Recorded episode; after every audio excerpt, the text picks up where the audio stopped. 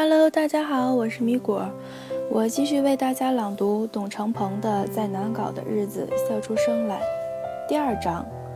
北京给我的全部收下。一，北京给了我一个下马威。二零零四年四月十七日，我开始北漂。下了火车，我坐上地铁，直奔东四十条。那儿附近有一个商场，Music Radio 正在举办主持人海选。我来之前就在网上看到了这个信息。我对自己的声音一直比较自信，对长相就很没底，正好适合做电台主持人，所以决定试试。我到了那个商场，当时就震惊了。海选的地方在顶楼。但是排队报名的人已经排到了一楼的广场上，还在那里蜿蜒曲折了好几行。有几位工作人员在检查证件，来应聘的人必须带着英语四级证书和学历证明才可以排队。我和他们解释自己是从外地来的，没带证书，可不可以让我报名？工作人员坚决不同意。我连排那个长队的资格都没有。刚一开始，北京就给了我一个下马威。我失望地离开东四十条，找了一个地方住下来，然后出门去后海酒吧一条街。A 计划当电台主持人失败了，我启动了 B 计划，做酒吧歌手。那是周六的下午，后海人头窜动。虽然在长春的时候，我也唱过一些酒吧，但是后海的酒吧我却不太敢进。我犹豫了半天，选了一家看上去门脸没那么夸张的酒吧进去，和老板表明来意。老板连听都没听我唱歌，只是看我的样子就拒绝了。我应该戴个长假发去就好了。我陆续进了好几家酒吧，都是一样的结果。人家本来已经有自己的驻唱歌手，很难接纳新人。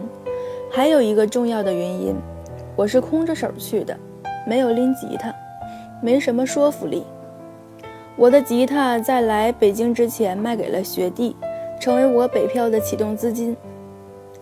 A 计划和 B 计划都失败了，没关系，我还有 C 计划。离开长春之前，我在招聘网输入“北京”和“音乐”两个关键词，给所有搜索结果都投了简历。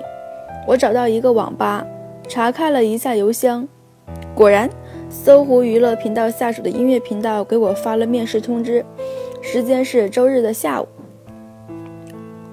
我吸取经验教训，这一次做足了准备。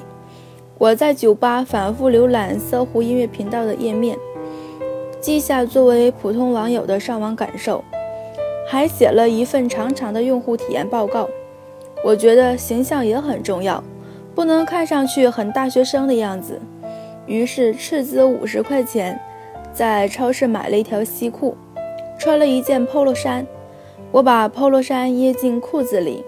腋下夹了一个在北京特别流行的黑色小手包，我还带了一张 CD 去，上面都是我自己的歌。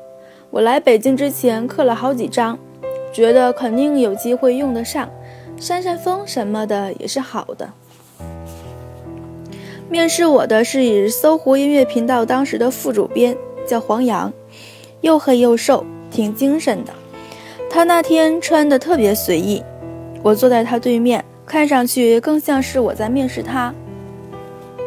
我把自己准准备好的资料都递给他，包括那张 CD。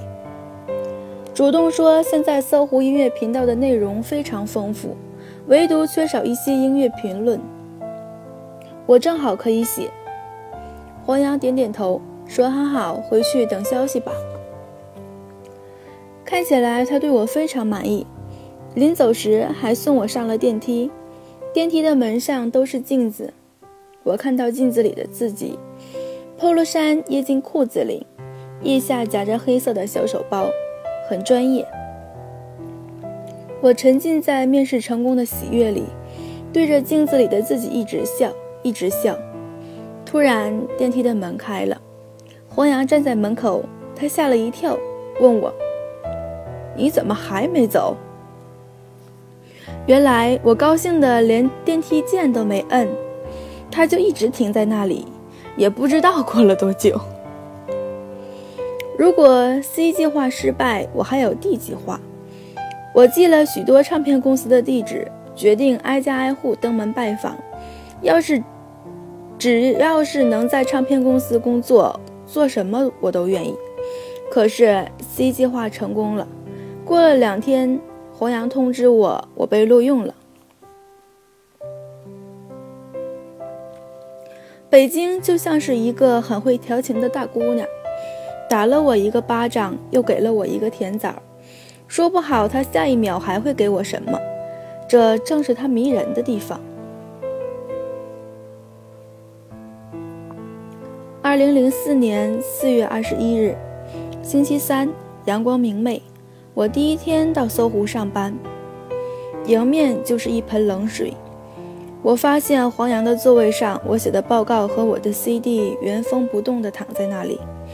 我也很快就明白了这是为什么，因为黄洋要招聘的是一个临时职位，干完就算，谁来都行，没什么技术含量。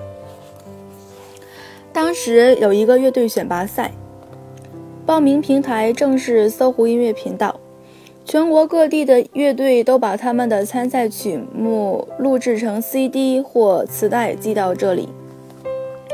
黄洋让我用一台电脑把那些歌曲转成数字格式的。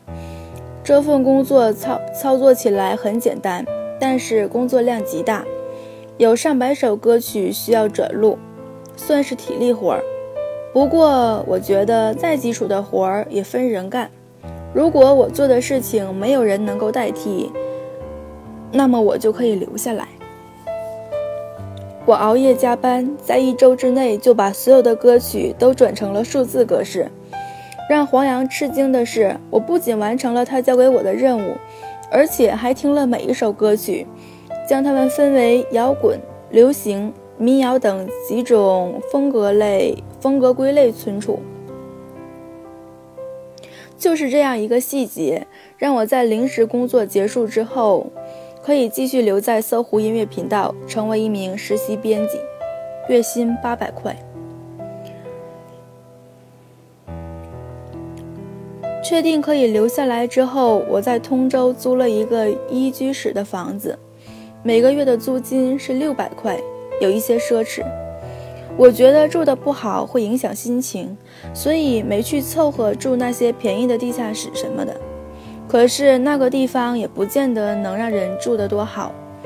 它在一栋破旧的小区楼房的四层，我一度怀疑自己家周围没有别人在住，因为无论我多早多晚回去，整栋楼都是黑的，没有窗户亮着灯，就连楼道里都没有灯。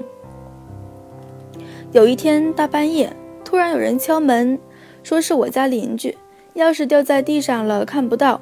叫我开门给他照亮，我吓得半死，说我不开，我不开，我不开，你自己摸吧。还好工作很充实，每天下了班回家就睡，醒了就爬起来上班，也不用待在那个黑楼里太长时间。这份工作来之不易，我格外珍惜。二零零四年六月，我回到学校论文答辩，一毕业就立刻回到北京。生怕走得久了，搜狐不要我了。黄洋是北京人，加上我一共有三个下属，都是北漂。他很照顾我们，有时候加班特别晚，还会送我们回家。当时我们几个音乐频道的编辑都住通州沿线，因为那边租房子最便宜。有一次，一位同事过生日，黄洋带我们去后海划船，他带了一把吉他助兴。竟然还弹得不错，让我很惊讶。我问黄洋：“你为什么没听我的 CD 呢？”他说：“别说你的 CD 了，我还有 CD 呢，谁听啊？想当年我也和你一样要当歌手，像我们这样的人，北京少说有几万。别想那么多了，踏踏实实工作吧。”我听他的话，在搜狐踏踏实实工作，一直干到现在，都十年了。结果他自己后来倒是跳槽了。他离开搜狐的时候，我特别难过，缓了好长时间，因为他是我来北京以后认识的第一个人，是招聘我进搜狐的人，是我的第一任领导。哦，对了，有一天，黄洋突然对我说。我第一次见到你就很想提醒你，不要把 polo 衫掖进裤子里，很土。最崩溃的是你腋下还夹着一个小黑包，你又不是要去公交车上售票，以后别再那样了。